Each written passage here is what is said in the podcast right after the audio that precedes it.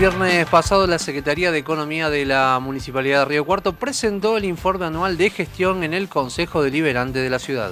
Estamos en comunicación con el contador Pablo Antonetti, secretario de Economía del municipio. Antonetti, bienvenido a Noticias al Toque. Javier Sismondi y Susana Álvarez, le damos los buenos días. Muy buenos días, muchas gracias por la invitación. ¿Qué tal, secretario? ¿Cómo le va? Un gusto tenerlo aquí en la mañana de Noticias al Toque. Eh, ¿Cuál es la situación financiera del municipio y cómo viene el pago de la deuda? Bueno, son, eh, son dos posiciones favorables, sí, sí dentro de, un contexto bastante adverso. Eh, la posición financiera con la cual nosotros cerramos el primer semestre y la cual está expresada en el portal de transparencia a través de los informes trimestrales, este, nos va marcando eh, que los cuatro indicadores de la cuenta de inversión y financiamiento son positivos, situación que hace muchísimo tiempo no se daba. Este, esto quiere decir que tanto en la estructura de, ingresos versus egresos, tanto corriente como, como en el total de la eh, del global de la economía, está dando superavitaria. Entonces eso marca en, en primera medida un, este, una cuestión sumamente positiva que da sustentabilidad y previsibilidad a la gestión de gobierno. ¿sí? Y en materia de, deuda pública, eh, contestando la segunda parte de, tu pregunta, eh, también está, estamos en, un programa de, saneamiento, eh, como, como lo hemos rotulado este, a este año del saneamiento de la deuda pública, y están todas las previsiones dadas para que sobre el final del año fundamentalmente lo que es la deuda en dólares quede totalmente cancelada. Este, parte de ella se va a especificar y se va a extender eh, en, en, los plazos, lo que le da obviamente margen de maniobra desde lo que son los flujos financieros del municipio. Así que en, términos generales estamos más conformes en cuál es este tipo de posición del municipio hoy. Antonetti, ¿a qué se debe estos números en positivo, teniendo en cuenta que eh, venimos de un año pandémico que no se termina de ir, eh, una deuda en dólares que en su momento se sacó, se contrajo con un dólar a 17 pesos y ahora el dólar está muy por encima de ese valor? ¿Dónde se ahorró? ¿Qué, qué fue lo que se hizo para lograr estos números en positivos? Bueno, hay una multiplicidad de variables, ¿sí? Eh, primero lo que vos manifestás en relación al dólar, sí, lo tomamos a 17 pesos, hubo eh, momentos en donde tuvimos que incluso renegociar la deuda por este, por la, gran devaluación que, este, que, tuvimos, eh, es decir, que en, un momento allá, sobre todo por mediados de 2018, se había hecho compleja la administración de la deuda, no obstante, yo diría que en el último año y medio, que es donde efectivamente se empezaron a hacer los desembolsos, porque esto contaba obviamente con, este, con una característica de cancelación este, en, 18 cuotas, eh, y conforme los niveles de, inflación y en donde el dólar oficial estuvo planchado, eh, terminamos pagando la deuda a un dólar sumamente barato. Eso creo que, que ayudó también. Y en cuanto a la, a la estructura que administra la, eh, el municipio obviamente hubo un esquema de contención del gasto eh, y fundamentalmente también acompañaron obviamente los ingresos, este, que bueno, sacando un par de periodos del año pasado, bueno, catastróficos prácticamente por, por el efecto de, de, este, de los cierres de las actividades, en términos generales eh, ha venido acompañando igual o hasta incluso por encima de la inflación, es decir, que ha habido un buen comportamiento de los contribuyentes locales en, en, apoyo. Bueno, todo, todo está más allá de, un esfuerzo combinado en cuanto a la administración y, y el apoyo de, del gobierno provincial en, en, asistencia financiera, bueno, todo esto ha hecho que hoy podamos estar trabajando con números que son, que son sumamente positivos. Antonetti, haciendo una comparación con el 2020, ¿cuál es el nivel de recaudación en lo que va de este año? No, no, el nivel de, recaudación eh, al, primer semestre marca un incremento del del 52-53%, es decir, que estamos ante un crecimiento real de, de un 9%. ¿sí? Esto es hablando en, términos eh, globales de lo que son los, los ingresos eh, tributarios del municipio. Eh, sin perjuicio de ello, hay, hay que tener en claro que eh, hay un elemento que es sesgador del análisis, que tiene que ver con los meses de abril y mayo del año pasado, donde, bueno, como le planteaba, se, se marcaron caídas en la recaudación de, casi el 80%.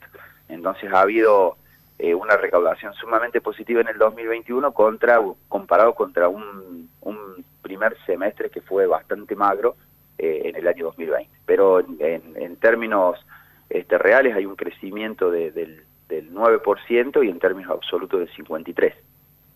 ¿Cuáles son los sectores que han tenido mayor capacidad de aportes o de recuperación en el aporte, teniendo en cuenta estos años tan particulares, 2020 y 2021? Sí, en materia de, del análisis de la economía local, eh, y esto ha sido una, una constante, eh, hay dos o tres sectores que, que impulsan la recaudación eh, de comercio e industria. Eh, si se quiere, el más importante es el sector financiero, es donde, donde se engloban las, eh, las entidades bancarias. Eh, se ha ido por las grandes superficies de venta, es decir, los grandes supermercados, los, hipermercados existentes en la ciudad, este, y en tercer medida el aporte de todas las empresas vinculadas al ámbito de la, de la construcción, como para tirarles tres o cuatro actividades que son las que impulsan el, el impuesto hacia arriba. Bueno, he sabido que la caja del ente municipal de obras sanitarias tiene un importante déficit, eh, por lo que sumaría un ítem en lo que tiene que ver en la factura. ¿Cómo se va a implementar y a qué puntaría este no, No, a ver, no, vamos a aclarar un, un tema que eh, es importante que lo hayas destacado por, este, sobre todo por el Estado público que tomó la semana pasada. Eh, lo que yo lo que yo manifesté en el Consejo Liberante son las distintas formas de paliar un eventual déficit. ¿Sí? Eh, digamos que todo esto está en, estudio, no es que se va a incorporar un nuevo ítem, eh, tenemos que ver qué posibilidad de recupero hay o de qué manera el municipio absorbe el déficit. Esto nosotros lo vamos a plantear en el análisis, obviamente, del el presupuesto 2022 este, y de la eh, y del análisis del, del, código tributario. Por el momento no hay ningún tipo de definición, estamos muy lejos de ello. Lo que sí es importante subrayar que obviamente haremos este, todos los trabajos y todos los análisis correspondientes para que haya el menor impacto sobre el bolsillo del contribuyente. Pero todo esto yo lo que hice fue un análisis técnico, no una apreciación, ¿sí?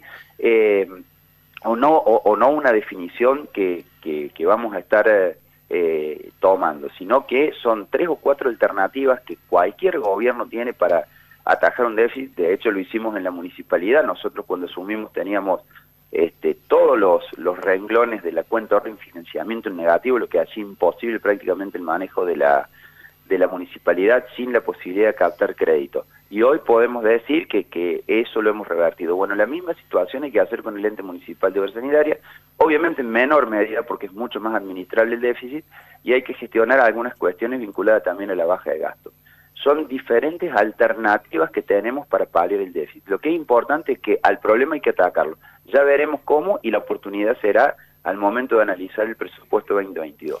Y hablando del problema, mm, ¿han podido entender de dónde viene el déficit? ¿Cuáles son las causas de esto que pasa en EMOS? sí, hay, hay eh, en principio voy a, voy a hablar de dos problemas para no seguir polemizando sobre el tema, o tres. Eh, hay dos costos que son significativos en, el ente municipal de obras sanitarias. Uno, eh, que es el, costo del personal, que es muy superior ¿sí? en, términos relativos a lo que es la planta municipal. ¿sí? Eh, digo en términos relativos porque es el peso relativo que tiene sobre el presupuesto. No es que el EMOS paga más eh, sueldos que, que, la municipalidad, que eso quede claro. en segundo lugar, hay un costo incremental que se ha dado a partir de la facturación de la cooperativa de las acequias en, eh, en la puesta eh, de funcionamiento de la, de la, planta de tratamiento de, líquidos cloacales y a su vez el costo propio de la, de la energía que, el ente utiliza, sobre todo tiene un alto consumo en, lo que son las, las bombas de, extracción de agua. Eh, esos son, son dos grandes este, eh, rubros de, gasto que, que, tienen, que tienen un impacto fuerte. Y obviamente ha generado una estructura de endeudamiento que es lo que nosotros estamos con entidades públicas, ¿sí? que es lo que estamos negociando para, de la misma forma que hicimos con la municipalidad, ver si la podemos trasladar de deuda de corto plazo este, a mediano plazo. Entonces entiendo que es una, es una situación que, es, este, que va a llevar su esfuerzo, pero es que es totalmente revertible. Recordamos que estamos en comunicación telefónica con el contador Pablo Antonetti, secretario de Economía del Gobierno de Río Cuarto. Eh, secretario, ¿se decidió prorrogar lo que tiene que ver con el régimen extraordinario de facilidades de pagos? Eh, ¿A quiénes beneficia y de qué manera? Sí, sí, esto, digamos, este régimen extraordinario de facilidades de pago que, que lo pusimos en marcha ya por abril del año pasado, eh, bueno, a raíz obviamente de, generar herramientas que le permitan a los contribuyentes regularizar sus deudas con beneficios en el marco de, sí, de, un montón de restricciones, esto es una situación económica compleja. Esto lo hemos venido prorrogando, ahora eh, el fin del mes pasado eh, tomamos la decisión de generar una nueva prórroga que se extiende hasta el 23 de noviembre. Obviamente esto que posibilita que, los contribuyentes puedan cancelar sus, obligaciones este, adeudadas en, eh, bajo dos formatos. Uno que es el más beneficioso, en la casa, obviamente en el caso, caso que el contribuyente tenga la disponibilidad, que es el pago de contado, donde prevé este, eh, condonaciones de, de, intereses de hasta un 75%, un 50% de multas, y también pueden optar en un régimen de hasta 60 cuotas, obviamente con una quita menor en los intereses, que en este caso es de un 25%. Esto, como manifesté recién, eh, tiene vigencia hasta el 23 de noviembre de este año.